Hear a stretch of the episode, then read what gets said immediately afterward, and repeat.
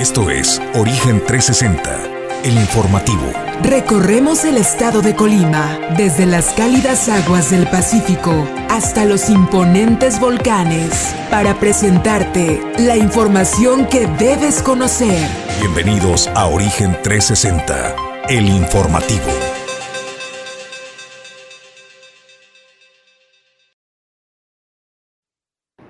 ¿Qué tal? Muy buenos días, bienvenidos a este, el informativo Origen 360.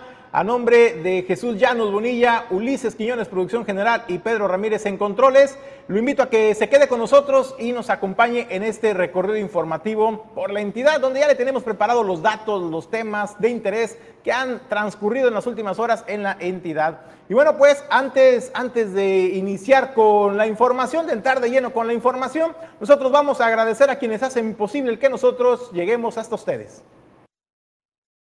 Origen 360 es presentado por Grupo Jacesa, Glipsa, Puerto Seco de Manzanillo, Azulejos Las Garzas, Torre Puerto, Holiday Inn Express Manzanillo, Restaurante El Marinero del Hotel Marbella, Capital Fitness, Atlántida, Unidad de Negocio de Grupo Cardinales, Seguridad y Control, Puerto Café, Café de Especialidad y Clínica Dental Lobcal. Bueno, pues nosotros iniciamos y en el tema editorial de esta mañana, póngale usted lo que quiera, signos de admiración, signos de interrogación o simplemente déjelo como una afirmación. Y es, toma por asalto gobierno de Indira Vizcaíno a sindicato. Y es que, bien dice el dicho, quien pega primero pega dos veces. Y esto lo tiene muy claro la administración de Indira Vizcaíno Silva. Y es que hay que recordar, pegó primero en aquella ocasión cuando convocó a los 10 alcaldes en casa de gobierno para firmar un convenio en el que se pactaba que no se les daría un incremento salarial a sus respectivos sindicatos superior al 3%. Esto en el planteamiento de la gobernadora y de los alcaldes, pues obedece a un, un, problema financiero y de solvencia de cada uno de los ayuntamientos, pero también que es propio del gobierno del estado y de esta manera buscan cuidar las finanzas sin que éstas se vean comprometidas. Y bueno, pues fue el día de ayer, el día de ayer por la tarde-noche, digámoslo, eh, que asestó el segundo golpe contundente y lo hizo a través de su subsecretario de Administración, eh, Víctor Torrero Enríquez, que señaló que será a partir, que señaló que será a partir de esta quincena que se está ya cumpliendo cuando se les esté pagando su salario con el incremento respectivo del 3%. Y esto pues señaló esto en un mensaje emitido el día de ayer por la noche a través de las cuentas oficiales del gobierno del estado. En su mensaje el subsecretario de Administración señalaba que es un incremento responsable, tanto que cuida las finanzas estatales como también cuida el poder adquisitivo de los trabajadores, donde dijo el argumento del líder sindical Martín Flores Castañeda de que se ha perdido el poder adquisitivo, señaló y argumentó que esto no ha sido así del todo, que es información sesgada. ¿Y sabe por qué? Porque en los últimos 19 años, datos que dio el subsecretario, en los últimos 19 años se ha visto incrementado el salario de los trabajadores hasta más de un 112%, cuando la inflación en el mismo periodo de estos 19, 19 eh, años ha sido apenas de un 73%, es decir, todavía les queda un 39% eh, digamos, de incremento sobre la inflación actual y señalaba que con este 3% se cubre perfectamente esta, este tema y esta situación. Esto es lo que señalaba el subsecretario de Administración de la eh, gobernadora Indira Vizcaíno Silva, Víctor Torrero Enríquez. Algunos de los argumentos que el líder del sindicato de los trabajadores al servicio del gobierno del Estado ha expresado a la opinión pública es una supuesta pérdida en el poder adquisitivo del salario de los trabajadores. Sin embargo, habría que contextualizar que, con el aumento definido para este 2022, tenemos que los últimos 19 años el salario de las y los trabajadores sindicalizados ha crecido más del 112%, mientras que la inflación acumulada en ese mismo periodo es de apenas 73%. Es decir, que el salario ha crecido 39 puntos porcentuales arriba que la inflación. Las y los colimenses que nos escuchan, trabajadoras y trabajadores también, seguramente les ha pasado en sus respectivos empleos, sobre todo en momentos de dificultades financieras, que hay años en los que sus salarios no reciben ningún tipo de ajuste a la alza. Considerando esto, el aumento del 3% es una decisión responsable, ya que estamos avanzando en la resolución de la peor crisis financiera que ha vivido el gobierno del estado de Colima en toda su historia, como consecuencia de las insensibles e irresponsables decisiones de la administración anterior.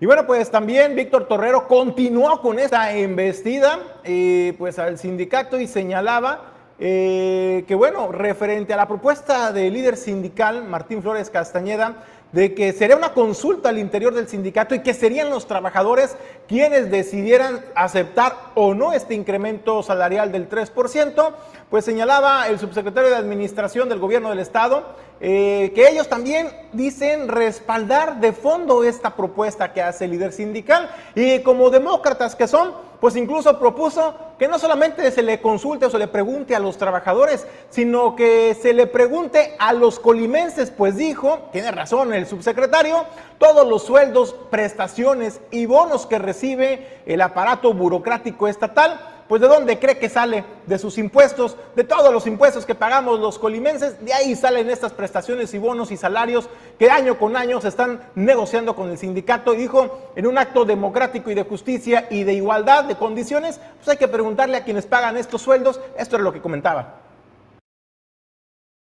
Hemos escuchado también con atención la propuesta de la representación sindical de realizar una consulta para definir el incremento salarial y como demócratas que somos, las personas que integramos esta administración, coincidimos de fondo con el planteamiento y le tomamos la palabra.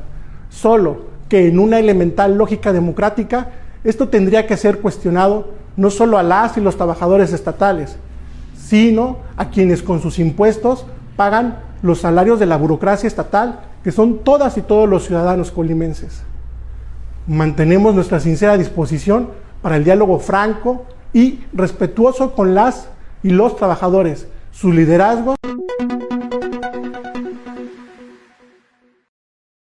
Bueno, pues no todo, no todo quedó, quedó ahí, sino que también el subsecretario de Administración señalaba que el argumento principal que vertía desde hace un par de semanas el líder sindical Martín Flores Castañeda sobre que no se podía dar este incremento al salario de los trabajadores de manera unilateral, sino que para ello se tenía que contar con la firma de un convenio de común acuerdo entre el gobierno del Estado y, los trabajadores a través de su representación sindical. Pues bueno, el subsecretario dejó bien en claro que esto no es del todo correcto y que es una atribución también que tiene la administración estatal en un acto de responsabilidad darles este incremento del 3% y señaló que ya se les estará pagando a partir de esta quincena, donde habló también que pues el digamos el compensatorio o el, o el incremento salarial correspondiente de enero a la fecha se les estará pagando en el mes de abril. Y solamente les informamos que, de acuerdo a la normativa vigente, no es necesario que exista un acuerdo signado entre el gobierno y la representación sindical para definir el incremento salarial. Por esto, el incremento anunciado comenzará a aplicarse a todas las y los trabajadores a partir de esta quincena. El retroactivo de este incremento por los primeros meses del año se pagará empezando abril.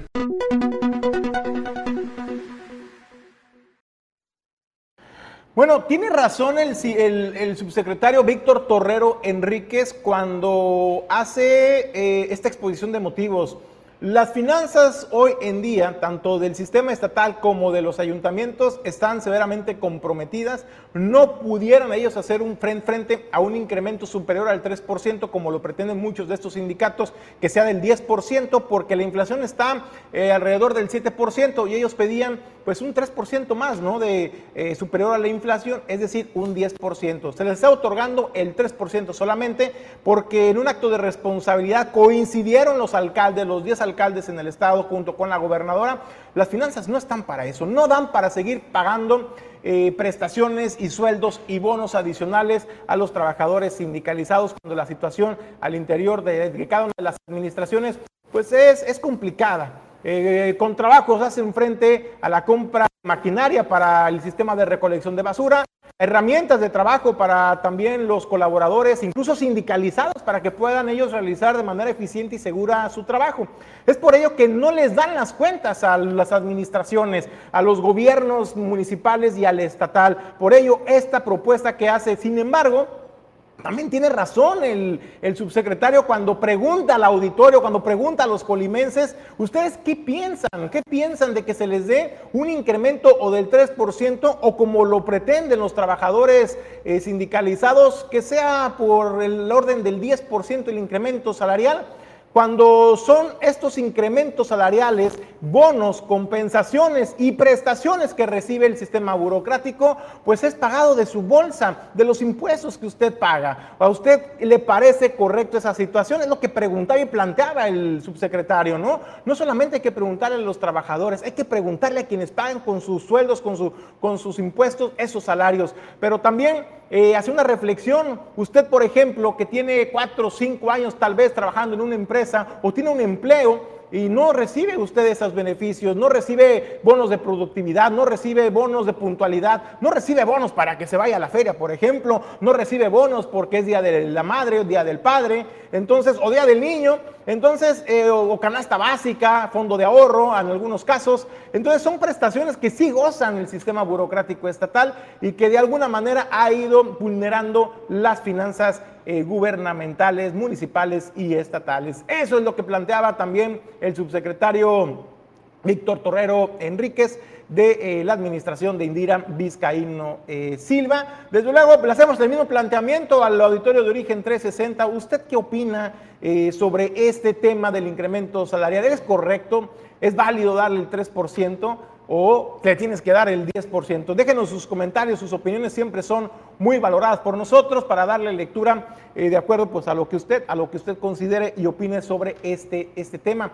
Y bueno, pues también eh, déjeme comentarle eh, pues uno de los argumentos que me pareció demoledor al principio cuando Martín Flores Castañeda salían a anunciar que se irían a una consulta popular al interior del sindicato, que era de que pues, ellos no podían recibir el incremento salarial del 3% impuesto por el gobierno del estado porque pues no habría ninguna firma de convenio alguno que acreditara la validez de esta situación. Sin embargo, pues ya escuchó eh, también al subsecretario de Administración, dijo, no es necesario, no es necesario que se dé la firma de ningún tipo de convenio, señores. Nosotros vamos a depositarles a los trabajadores y nuestro compromiso es con ellos y con esta manera es actuar de manera responsable. Eso es lo que dice el, la administración de Indira Vizcaíno Silva. Por ello la pregunta que le hacíamos al principio de este tema editorial, ¿toma por asalto gobierno de Indira Vizcaíno al sindicato? Y yo le decía, pues póngale signos de admiración, signos de interrogación o afirmación, como a usted le guste más, pues ahí aquí está el tema editorial. Y bueno, pues también eh, el dirigente del sindicato, para que tenga las dos partes de esta película completa, el dirigente Martín Flores Castañeda, eh, previamente, y digo previamente porque en tiempos, en tiempos fue Martín Flores Castañeda que primero conferencia de prensa para anunciar, oficializar que la próxima semana será el jueves, el próximo jueves de la semana del 7 de abril, cuando se esté realizando esta consulta interna a los más de 3 mil trabajadores del sindicato, donde ya se tienen algunas zonas ubicadas para la mesa receptora de eh, la opinión de los trabajadores, donde dijo se darán ellos quienes decidan si quieren el 3% o quieren eh, lograr más incremento salarial, donde dijo de lograrse la primera, bueno, pues entonces se firma el convenio y ahí muere todo, todos contentos. Si los trabajadores, si la mayoría de los trabajadores deciden no estar conformes con el 3% y deciden pelear más, bueno, pues esto daría eh, pauta para reabrir nuevamente las mesas de diálogo y negociaciones con gobierno del Estado. Eso es lo que sostiene Martín Flores Castañeda. La información con nuestro compañero Edgar Torres desplegado en la zona metropolitana. a través de una votación en la que los burócratas del Sindicato de Trabajadores al Servicio de Gobierno del Estado definan si están de acuerdo o no con el incremento del 3% a su salario. Así lo dio a conocer el dirigente de los burócratas, Martín Flores Castañeda quien detalló que será el próximo jueves 7 de abril, en horario de 4 de la tarde a 9 de la noche, cuando los adheridos al sindicato de trabajadores acudan a las urnas a votar únicamente en la pregunta si está a favor o en contra de la propuesta del 3% de incremento del sueldo que hace el gobierno del Estado. Sea la base trabajadora la que decida si acepta o no la propuesta de incremento o el convenio de incremento salarial. Por lo que en la aplicación supletoria de la Ley Federal de Trabajo a nuestra ley burocrática estatal, hemos acordado que la propuesta del 3% de incremento al sueldo de los trabajadores que hace la gobernadora licenciada Indira Vizcaíno Silva sea sometida a consulta por toda la base trabajadora que lo expresará mediante su voto libre, directo y secreto y que ya ha sido aprobada la convocatoria para el mismo, que tiene por objeto, como lo dije con claridad, la participación democrática de los 3.300, más de 3.340 agremiados. Los sitios para acudir a votar serán en tres puntos. El casino Burócratas, para que acudan los trabajadores de Villa de Álvarez y Colima. Para los de Tecomán y Armería, así como Islahuacán, será en el Cádiz Tecomán mientras que en Manzanillo la sede de la votación será en el Salón CAO en la colonia Los Mangos en la delegación Salagua.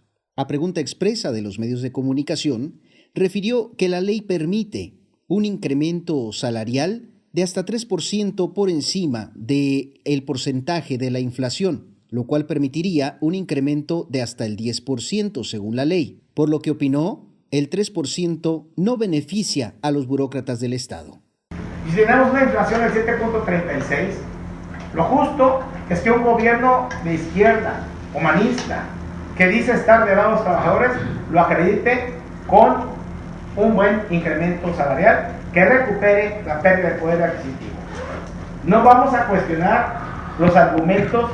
El conteo de los votos se desarrollará el mismo 7 de abril a partir de las 9 de la noche. Martín Flores indicó que si la mayoría vota por el no, entonces tomarían medidas inmediatas para buscar la negociación y de un incremento mayor al 3%. Flores Castañeda criticó el hecho de que el gobierno del Estado ha recontratado ya a personal cuyo contrato había terminado con la administración pasada en el mes de noviembre. Criticó asimismo que se quiera remediar en parte el problema financiero que vive el gobierno estatal, pasándole la factura, dijo, a los trabajadores sindicalizados. Para Origen 360, Edgar Torres Velázquez.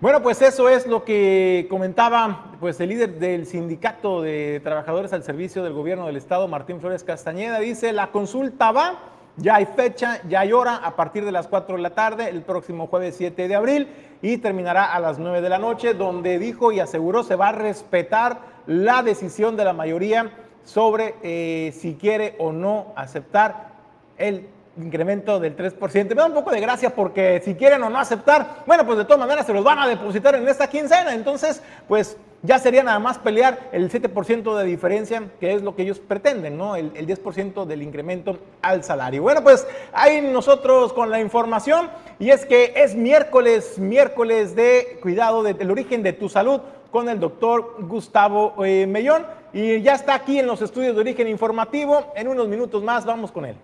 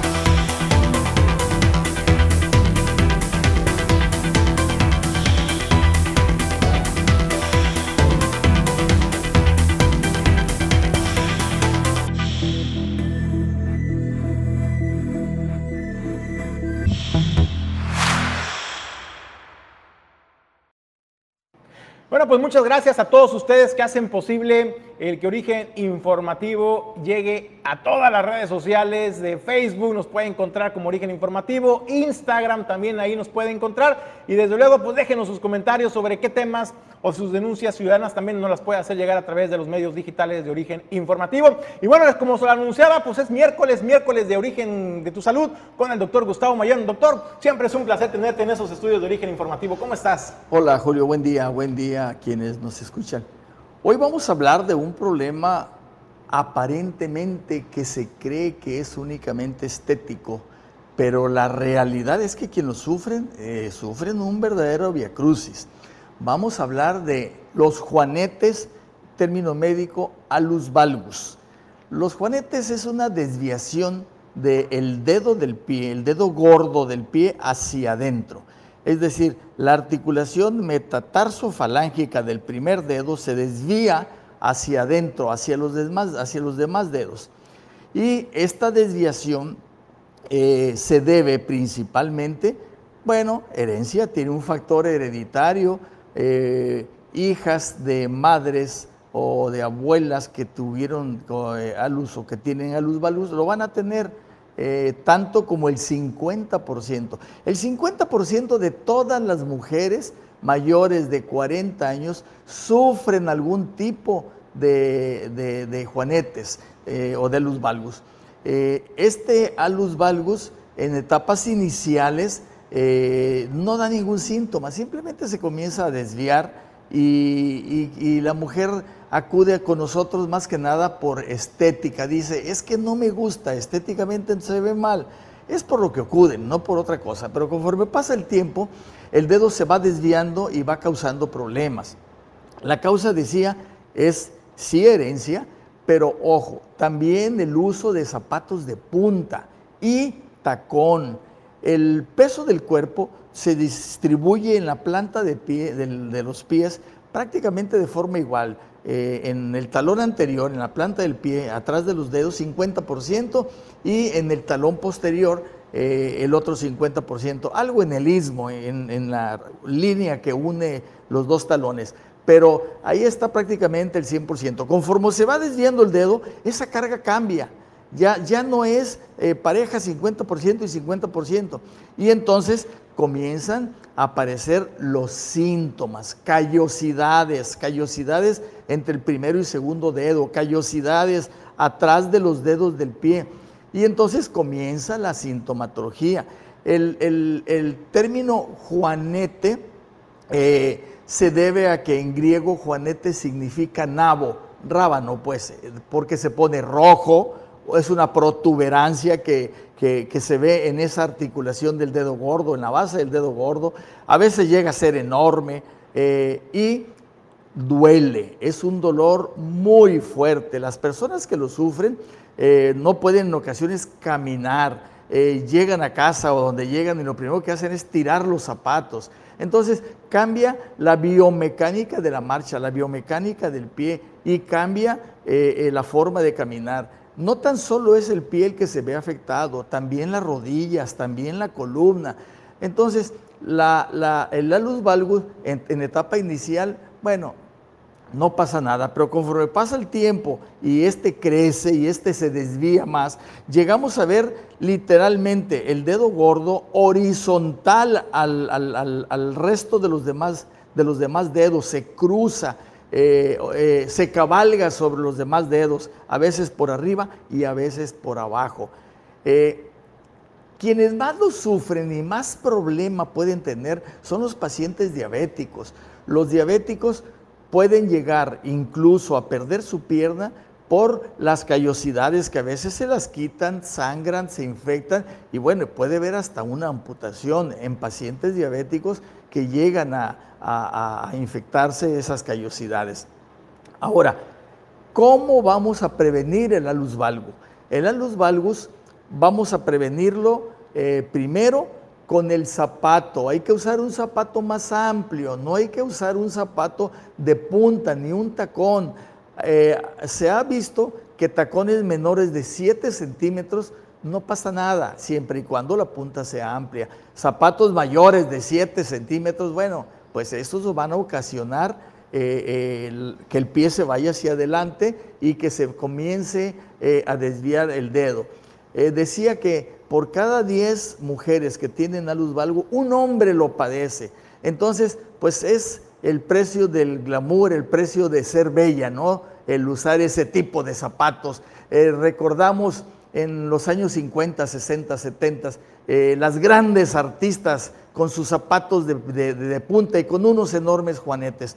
Eh, entonces, el juanete no tan solo es estética, el juanete causa un problema de salud serio en las mujeres eh, que los padecen. Bien, ya comienza a desviarse el, dedo hacia adentro. Eh, ¿Qué vamos a hacer? ¿Cómo vamos a prevenirlo? Bueno, hay una serie de aditamentos ortopédicos. Eh, uno de ellos es una almohadilla que se pone, una gomita que se pone entre el primero y el segundo dedo y lo utilizas durante todo el día. Eh, otro, que eso se llama férula nocturna de la luz valgus, que separa el dedo y durante toda la noche te lo pones. Y el zapato es muy importante, un zapato amplio en la punta, que no sea de puntiagudo y de tacón eh, bajo. Bien, ya tu juanete, tu alus valgus ya se desvió, ya está enorme, ya te causa problemas de salud serio. ¿Qué vas a hacer? Bueno, pues la única forma es operar, no hay otra forma. En la antigüedad, ah, hablo yo de hace 20 años, 15 años hacia atrás, eh, tiempo atrás era un sufrimiento la cirugía de Juanete, había que romper el hueso, era muy dolorosa, sumamente dolorosa, la recuperación era muy tardada, se abría, eh, se hacía una, una herida, una incisión grande para lograr todo esto. Y actualmente ya no es así. Actualmente las cirugías para alus valgus, para cirugía de Juanete, eh, ya son mínimo invasivas y la recuperación es mucho mejor, ya no es tan doloroso, ya no es doloroso como era antes, eh, se recupera en días, semanas, el paciente lo opera si en una semana anda caminando con zapatos de tipo quirúrgico, desde luego. Y después de que la cirugía se llevó a cabo, bueno, la rehabilitación para que no vuelvas a tener el mismo problema. Si una mujer padece eh, una etapa inicial eh, a luz valgus, acude a su médico. Mire, se considera que una luz valgus es leve o inicial cuando tiene menos de 15 grados. Se considera que es moderado cuando tiene una desviación hasta 30 grados. Se considera eh, ya eh, severo a 40 grados de desviación. Y más de 40 es muy severo. Entonces, cuando hay una desviación mayor de 40 años, es quirúrgico y hay que operarlo. Eh, no esperes a que esto suceda, prevenlo. Utiliza acude a tu médico, utiliza eh, protección, el zapato amplio y sobre todo las férulas que te van a ayudar en algo a que ésta no se desvíe tan rápidamente. Cuida tu salud. Oye, doctor, fíjate que se me hace, me causa un poquito de gracia porque lo platicábamos, ¿no? Fuera, fuera de cámaras, eh, este tema, porque como lo comentas, no solamente por muy lejos, o sea, es un tema de, estética, es un tema de salud, ¿no? Pero muchas veces, pues, uno le apuesta y uno se pregunta, ¿a poco le apostamos más a la estética eh, que a la salud, que al cuidado de la salud? Y lo digo por lo siguiente, porque a mí me causa un poco de gracia ver, incluso, pues, amigas, ¿no? Hay que decirlo, cuando son bodas, 15 años, graduaciones y fiestas, pues sí, yo creo que la mayoría usa tacones, eh, pues bastante, digamos, de una altura bastante pronunciada. Y de pronto, pues sí, las ves caminando bien, bailando bien, eh, disfrutando del baile. Pero llega un momento y me da, es lo que me da risa, ¿no? Y llega un momento y parece que no les duele, no les incomoda, disfrutan traer los tacones, ¿no? Increíblemente. Pero causa un poco de gracia cuando después llegan a casa o llega el momento de repartir las famosas pantuflas, ¿no? Para que ya todo el mundo se relaje los gestos de alivio que hacen, doctor, de ¡ah! ¡Qué alivio, ¿no? Entonces, eso habla de que realmente es una posición incómoda para el cuerpo, ¿no? Se está eh, ejerciendo un peso superior a las extremidades. Sí, no, no, no, es, es, curioso. Yo lo veo en la consulta. Eh, a veces a los niños inclusive que hay que ponerle el zapato ortopédico, niñas de 6, de 7 años, dicen, yo no uso eso y no usan el zapato ortopédico. Las mujeres antes muertas que sencillas. tienen que ser el glamour ante todo. Y efectivamente, primero está eso, la moda, el glamour, que, que la salud. Pero bueno, este, cuídense, porque efectivamente podemos evitar que llegue a esos extremos de una cirugía. Digo, no pasa nada, no, no pasa nada si nada más acostumbra usar eh, tacones, va más allá de 7 centímetros, comentaba doctor. Más de 7 centímetros, eh, la carga es mayor y eh, la desviación es mayor. Bueno, pues se las usa mm, no solamente en fiestas y bautizos, pues no, no hay tanto problema, pero cuando ya es de un uso pues cotidiano, pues ahí sí hay que estar al pendiente de esos pequeños dolorcitos que a lo mejor pueden parecer insignificantes. Eh, si continúan, pues pueden desarrollar pues alguna, alguna, algún problema más severo de salud. Doctor, ¿dónde te podemos encontrar?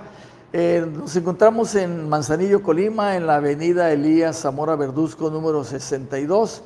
Eh, nuestro teléfono es el 314-33-545-75 y nuestro horario es de 8 de la mañana a 1 de la tarde y de 4 de la tarde a 8 de la noche de lunes a sábado. Excelente, pues muchas gracias doctor por eh, tu visita a los estudios de origen eh, informativo.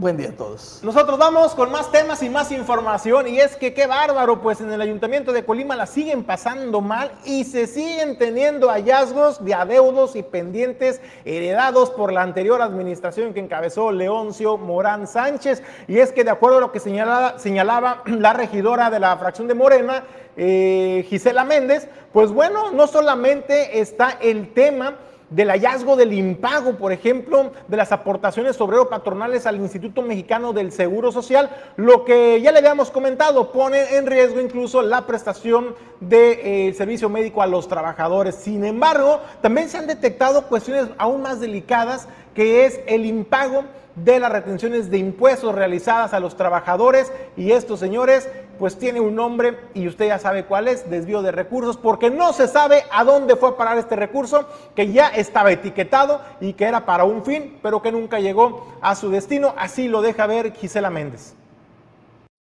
Pero hay cosas como eh, eh, el pago de la, de, IMSS de los trabajadores, que eso está presupuestado y si no se pagó es una irresponsabilidad.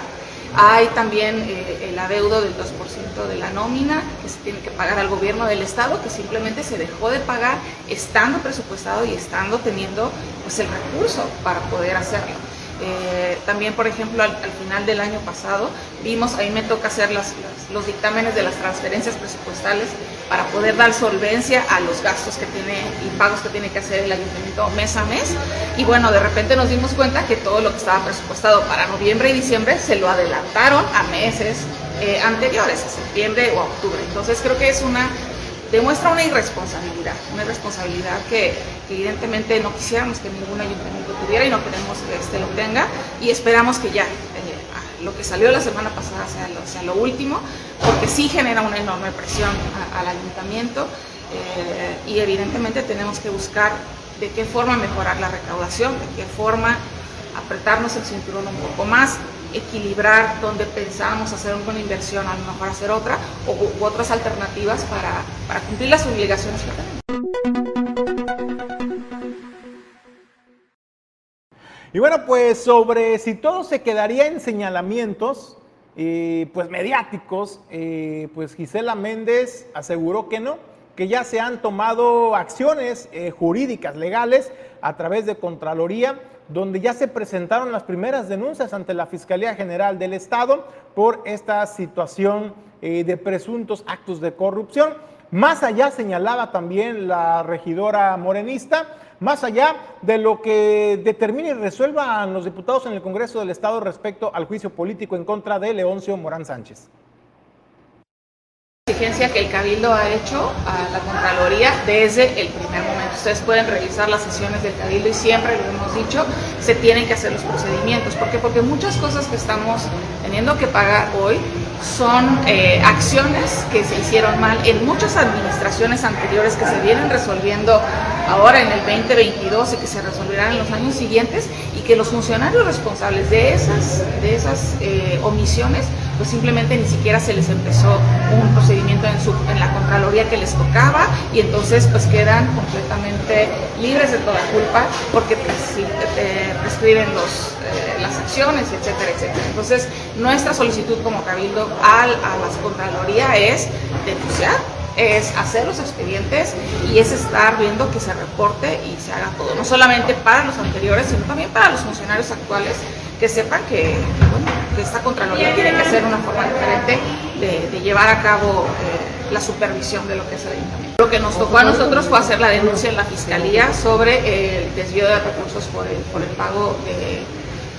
pues, de las prestaciones de los trabajadores que no se, que no se, se, no se pagaron, el adeudo que hay al IPECOL. Eso hay una denuncia que interpuso el síndico, que se vio aquí, que estuvo en la cuenta pública y ahí está. Hay otras dos procesos que también estamos viendo y le estamos pidiendo a la Contraloría que se hagan los expedientes para meter las denuncias a, donde se corresponde. Y el juicio político, me imagino que es un tema del Congreso, si se hace, vaya adelante. Lo importante es que ningún funcionario, ninguna funcionaria crea que ahora está en un, eh, en un tiempo en donde la impunidad todavía estaba eh, cubierta por, por, los gobiernos que venían. Eh, creo que ahora ya no es con Morena no va a ser.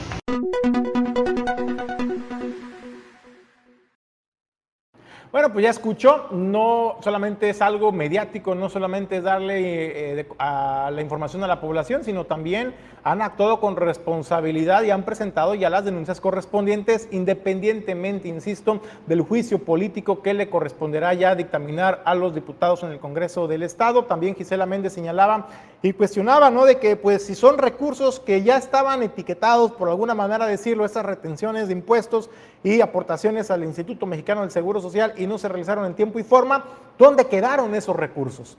Esto señalaba Gisela Méndez, no es una cacería de bruja, no es una persecución, ni represalia, ni tampoco revanchismo político en contra de Leoncio Morán Sánchez, sino que esto obedece en aras de la transparencia y de que este tipo de actos no queden impunes y que no comprometan, no sigan comprometiendo las finanzas de administraciones futuras. Además, claro, del mensaje contundente a los funcionarios de la actual administración de que se estará observando el uso, aplicación y manejo de los recursos públicos con lupa para evitar que siga creciendo pues esta situación de deuda en los ayuntamientos, particularmente en el de Colima. Nosotros vamos a más información y es que, bueno, de acuerdo a esta conferencia de prensa encabezada por Arnoldo Vizcaíno, el próximo 7 de abril estará en el estado de Colima, particularmente en la ciudad capital, Cuauhtémoc Cárdenas, para presentar su libro Por una democracia progresista.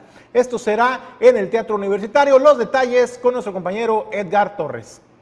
El próximo jueves 7 de abril estará en Colima el ingeniero Cuauhtémoc Cárdenas Solórzano, quien presentará su libro por una democracia progresista en evento a desarrollarse en el Teatro Universitario Coronel Pedro Torres Ortiz de la Universidad de Colima. El evento se desarrollará a partir de las 6 de la tarde, así lo dio a conocer el presidente de Productores Unidos por Colima, Arnoldo Vizcaíno Rodríguez. 7 de abril, en punto de las 6 de la tarde, allí en el Teatro Universitario.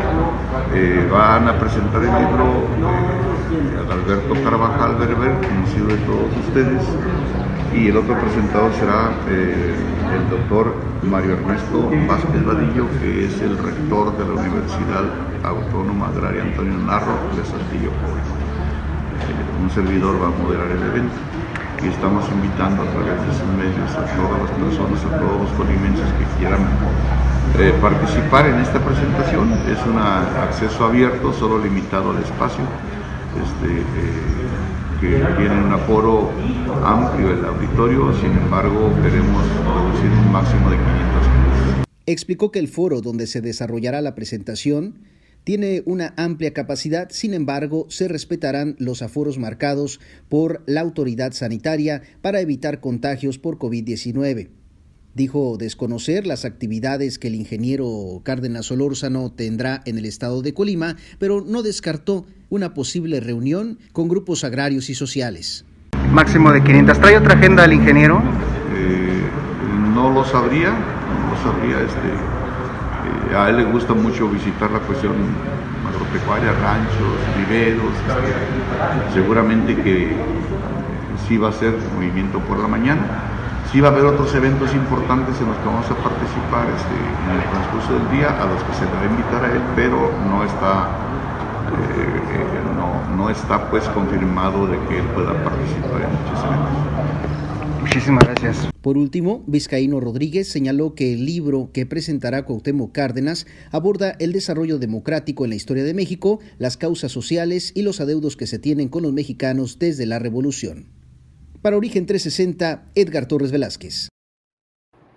Bueno, pues eso es lo que da a conocer Arnoldo Vizcaíno eh, sobre esta visita, pues ya esperada, ¿no? De el ingeniero Cuauhtémoc Cárdenas y la presentación de este libro. Esto será en el auditorio de la Universidad eh, de Colima. Vamos con más información. En unos minutos estaremos platicando y nos estaremos enlazando con la presidenta del patronato de la Casa Hogar, Liborio Espinosa, eh, porque déjeme decirle, eh, se está organizando un café literario para realizarse este viernes y nos platicará pues de qué va. Desde luego el objetivo es la recaudación de fondos para seguir brindando esta atención de calidad y calidez a estos pequeñitos. Nosotros vamos a más información. Bueno, pues sigue, sigue la presencia y se intensifica la presencia de marea roja en las playas de Manzanillo. Ese es un, un pequeño reportaje que les presentamos.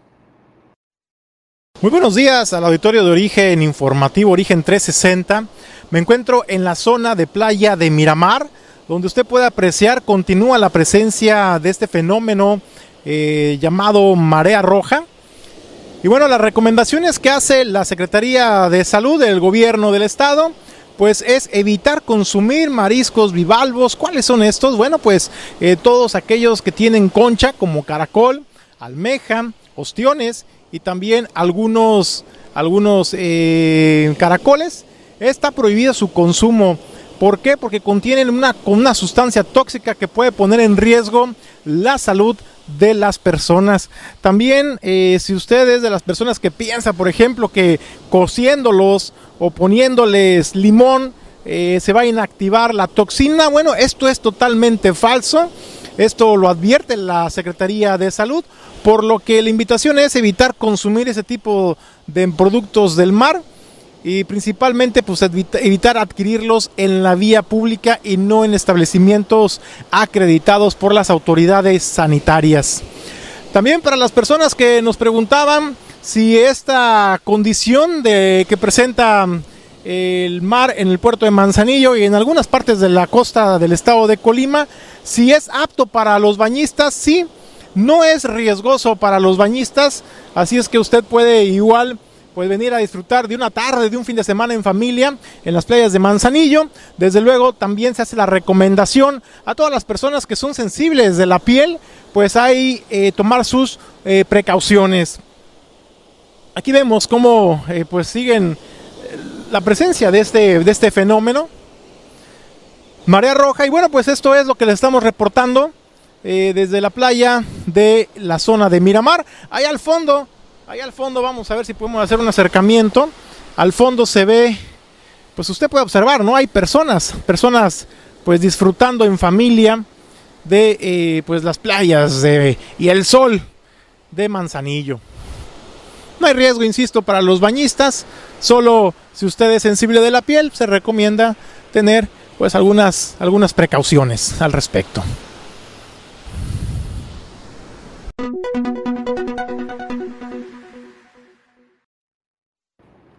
Bueno, pues esas son las recomendaciones que hace la Secretaría de Salud ante la presencia de la marea roja, porque pues es un alga, obviamente, es un fenómeno natural, no es de contaminación, no es nada de eso, pero sí contiene un grado de toxicidad para la salud de las personas. Por ello, las recomendaciones que le hacemos en, en la transmisión, en el reporte, eh, pues evitar consumir productos de mar, particularmente productos bivalvos, es decir, todos los que tengan concha, almeja, ostiones, que yo sé que, que, es complicado, ¿no? En esta temporada de verano, pues no, no querer consumir esos productos, pero también, por ejemplo, callo de hacha también es importante, callo margarita, este, y también pues caracoles. Entonces, todo ese tipo de productos evite, evite su consumo, y más si los consume o si se los venden en la vía pública sin ningún tipo, digamos, pues de certidumbre de que realmente eh, pues son traídos a lo mejor de otras zonas donde no está la marea roja. Sobre el tema de, de salud, eh, de las personas es no hay problema, puedes meter a bañarte, no hay problema. Ahí veíamos en el reporte cómo personas disfrutan, ¿no? De, pues de, su día, de su fin de semana en el puerto de Manzanillo. Eh, solamente la recomendación es que si tienes problemas de la piel o tienes una piel muy sensible, pues ahí sí eh, hacerlo con reservas porque pudieras eh, tener pues algún, algún tipo de efecto secundario. Entonces, pues ahí están las recomendaciones.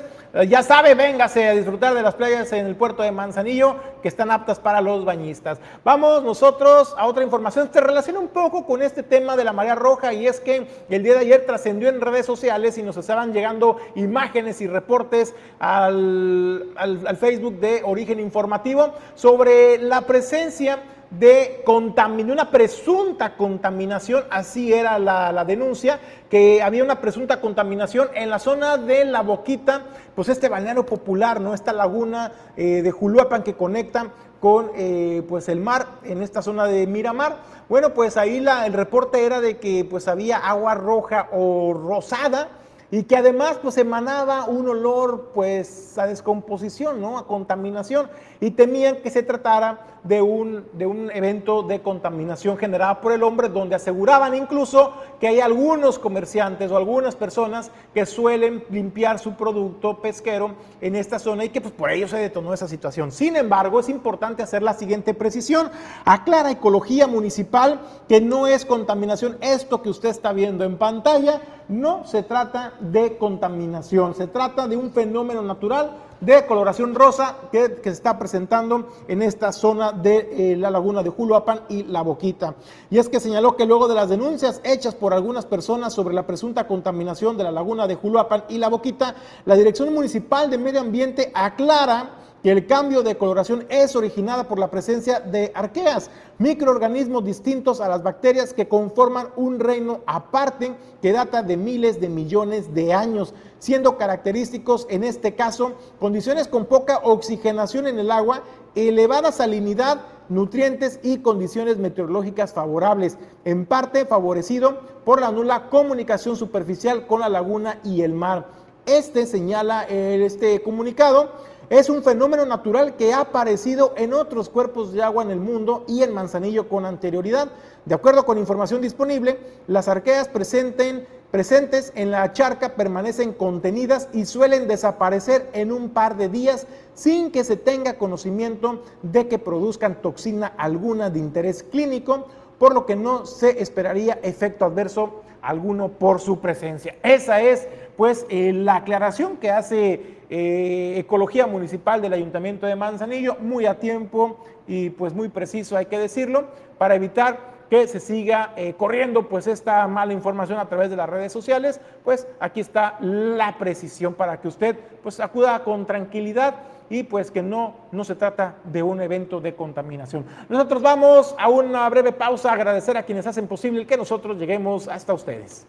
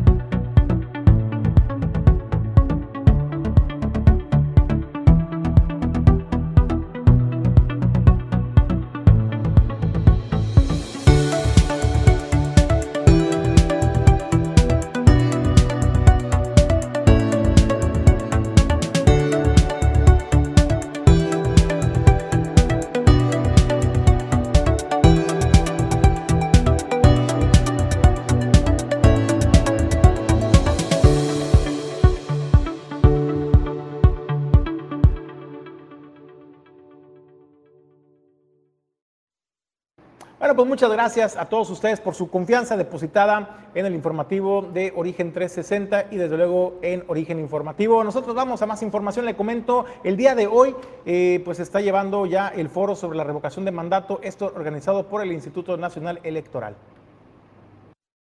Este miércoles 30 de marzo a las 11 de la mañana se desarrollará un foro sobre la revocación de mandato, el cual podrá seguirse a través de las redes sociales del Instituto Nacional Electoral, informó el vocal ejecutivo del INE Colima, Luis Zamora Cobian. Van a participar mi, este, la maestra Gloria Guillermina Araiza Torres, el licenciado Jaime Valdés Galván, el licenciado Martín Moreno Fernández y la maestra Natalia Arellano Mejía y el moderador será el maestro Guillermo Torres López, mañana a las 11 de la mañana. Hay preguntas detonadoras para que ellos vayan generando su posicionamiento, sus comentarios respecto a la revocación de mandato y eh, que sirva esa información como referente para la ciudadanía al momento de tomar la decisión. Expuso que los panelistas, además de dar sus puntos de vista, abundarán en el marco legal del ejercicio de revocación de mandato a realizarse el próximo 10 de abril.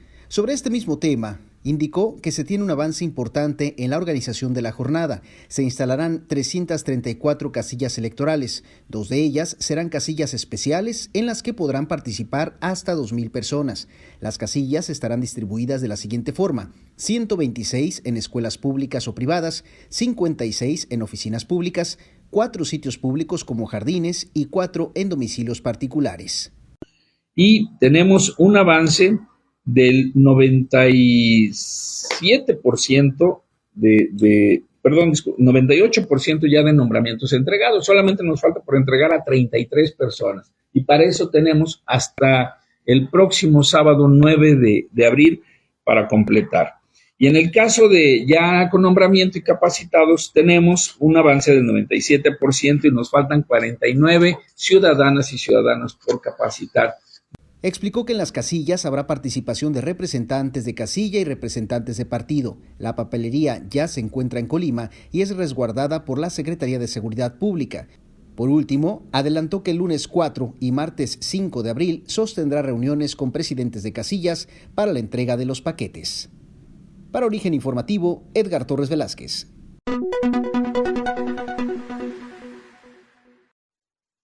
Bueno, pues ahí está eh, pues lo que señalaba Luis Zamora Cobian del Instituto Nacional Electoral en el estado de Colima sobre este foro.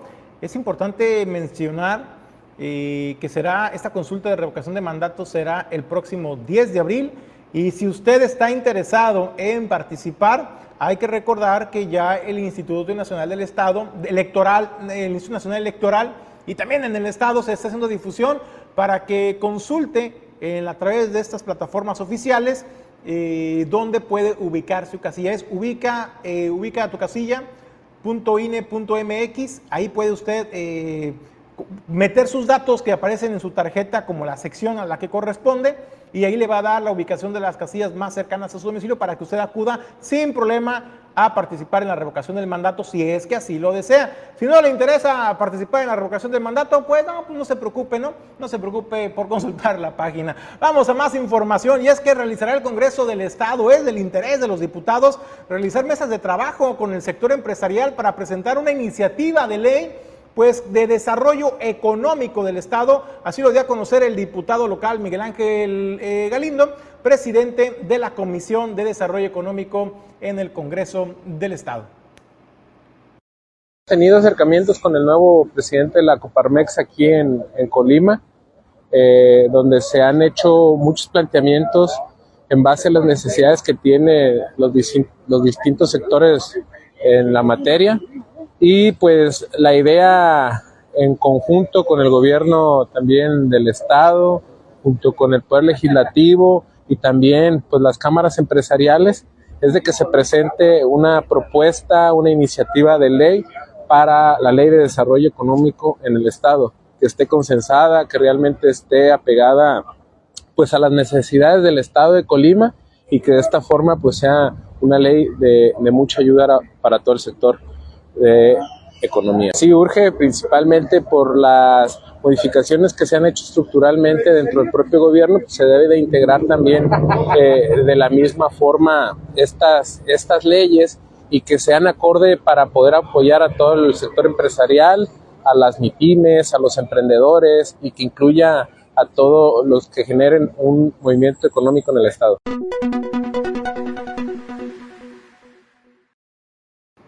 Bueno, pues es importante, ¿no? Eh, siempre la apertura eh, de los entes de gobierno, desde luego, pues también el poder legislativo, el escuchar a los sectores para poder presentar reformas, iniciativas de ley, eh, o propuestas pues que vayan de acorde a las necesidades que se tienen en la sociedad en los diversos sectores y que atiendan también sobre todo pues las necesidades de desarrollo en el estado de Colima pues ahí tiene lo que dice el diputado eh, se busca este acercamiento con el sector con los empresarios para pues ver ¿no? de qué manera afinar las leyes reglamentos apoyos incentivos en materia de fomento de desarrollo económico en la entidad. Nosotros vamos a más información y es que hace el día lunes, me parece, le presentamos la información de que eh, tomó, tomó protesta el nuevo consejo directivo del Colegio de Arquitectos de Manzanillo que preside Ana Laura Bravo Sandoval, la primera mujer eh, en 30 años de haberse fundado este colegio